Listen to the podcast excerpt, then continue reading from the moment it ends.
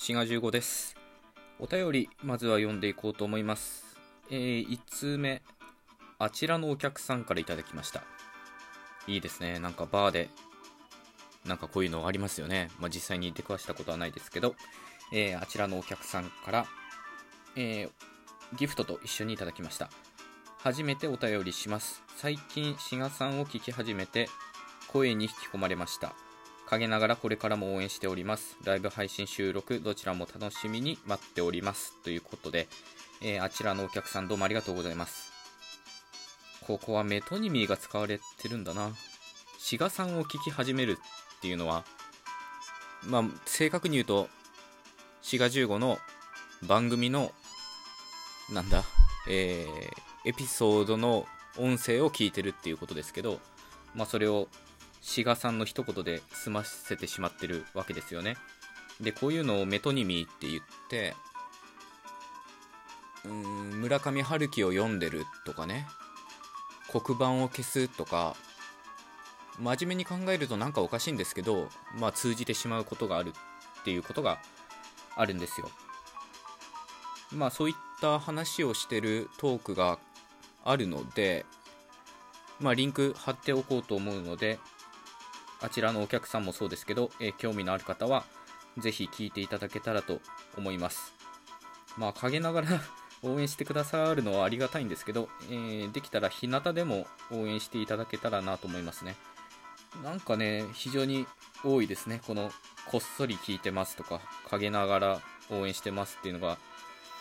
なんですかね。やっぱ、僕の番組を聞いてるのが、ダサいみたいな風潮がうん、どっかしらあるんじゃないかなと思います。えーというわけで、あちらのお客さん、お便りありがとうございました。え2通目です。はるはるさんからいただきました。しがさん、こんにちは。はるはるです。今回はインターネットについてお便りをお送りいたします。以前、まだウィキペディアが始まったばかりの頃、よく学校の先生からインターネットからの情報を鵜呑みにしちゃダメ、信憑性に欠けるからと言われていました。でも現在では状況は変わっており、研究者にとってインターネットを使って情報を得ることはもはや必須能力であると言っても過言ではないと思います。海外からの情報も一瞬で得ることができます。よくよく考えれば本に書かれていることが真実だったのかも、今になってはどうだったのかと思う時があります。時代とともにインターネットの信憑性も変わっていくのだなと感じました。今回は言語学とは違うお便りになってしまったかもしれません。ではまた。ということで、えっと、このお便りはどういうことなのかな？はい、はるはるさんお便りありがとうございます。これは、なんか質問とかっていうわけではないですね。えー、まあ、はるはるさんの日記というか、まあ、思ったことを、まあ、書いてくださってるということだと思います。ん？これはインターネットについて話せっていうリクエストっていうわけでもないですね、多分ね。まあ、インターネットの登場によってなんか言語が変わるかみたいなことは僕も考えることはありますけど、まあ、まだそんなに言語の根幹を揺るがすようなものではないかなとね、まあ、なんとなく思ってます。はい。えー、はるはるさんが書いてくださってるのは、まあ、その通りではないかなと思います。うん。そういうことでよろしいですかね。というわけで、えーはるはるさん、お便りありがとうございました。さて、今日のトークはですね、二重敬語というものについてお話ししようと思います。まあ、これもマナーがどうのこうので、巷では問題になってんじゃないかなと思いますね。させていただくっていうのもよく問題になってますよね。で、そのさせていただくについては過去のトークでお話ししてるので、まあそちらのトークも聞いていただけたらと思うんですけど、二重敬語っていうのもまあかなりめんどくさいものですね。まあどういうものかっていうと、まあ二重に敬語を使ってしまうっていうことで多分尊敬語で起こりやすいんじゃないかなと思います。例えば、ご覧になられましたみたいなものですね。これはご覧になりましたか、見られましたか？どちらかでいいんですね。もうご覧になるだけで尊敬語なのでそれに尊敬のられるっていうのをつけてご覧になられるっていうのは二重に尊敬語を使ってることになるのでまあそれが失礼にあたるということらしいです。うーんっていう感じですね。まあ僕自身は割とその辺はどうでもいいっていうかまあ言語っていうのは当然コミュニケーションの手段なのでその相手の気分を害さないように話さなきゃいけないっていう意味では、まあ、二重敬語は避けた方が無難ではあるんですよね。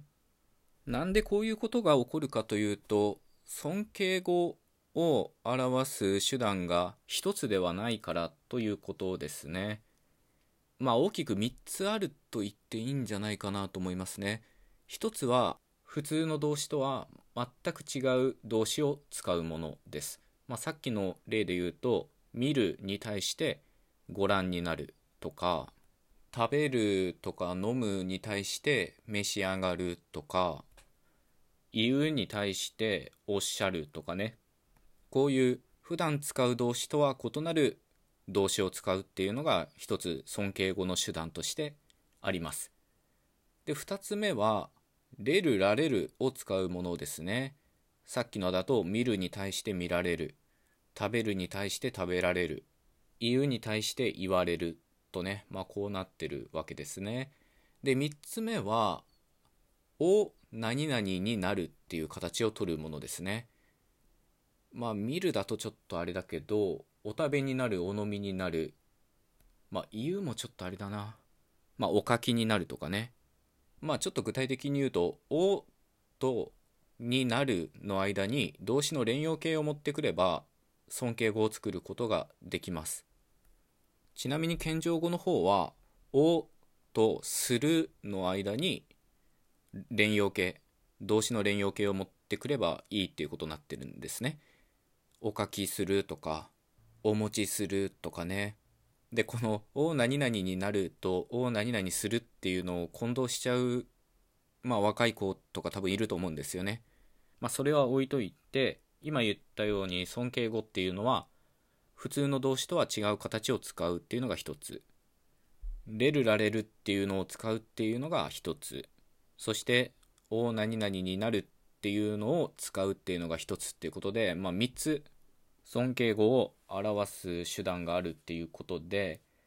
まあ厄介なのはこれを組み合わせようと思えば組み合わせることができるということですね。冒頭言ったご覧になられるっていうのは1番目の手段と2番目の手段を使ってるってことですよね。あるいはお読みになられるといった場合は2番目の手段と3番目の手段を使っているということです。まあこういうふうに尊敬語の仕組みが一回分かってしまえばね、まあ、二重敬語っていうのは出てこないと思います。でもっと言うと思い切ってレルラレルを使わないっていう手もあります。レルラレルを使わずに書かれるとか話されるとか言いたいところをお書きになるお話になるっていうふうにもう徹底して「お何々になる」って言い換えるだけで二重敬語のリスクはだいぶ減ると思うんですよね。っていうのもあるし、れるられるっていうのはね、尊敬の他に可能とか受け身の表現になるので、まあちょっとね、表現として曖昧になるっていうような実情があるんですよね。まあ、レルラレルにいっぱい意味があるっていうことですけど、まあ、だからこそ、ら抜き言葉っていうのが出てきたんですよね。で、このら抜き言葉についてのトークも過去に撮ってるので、ぜひそちらも聞いていただけたらと思います。なので、今言ったように、尊敬語を使うときは、お何々になる。これ一辺倒でいくのがいいと思います。ただ、見るとかはちょっときついよな。お見になるはきついんで、やっぱりそういう時はご覧になるっていうね、特別な形を使わなきゃいけないんですけど、それ以外はを連用形になるで徹底してしまえばいいんじゃないかと思います。というわけで今回のトークは二重敬語についてお話しいたしました。最後まで聞いてくださってありがとうございました。ではまた次回お会いいたしましょう。ごきげんよう。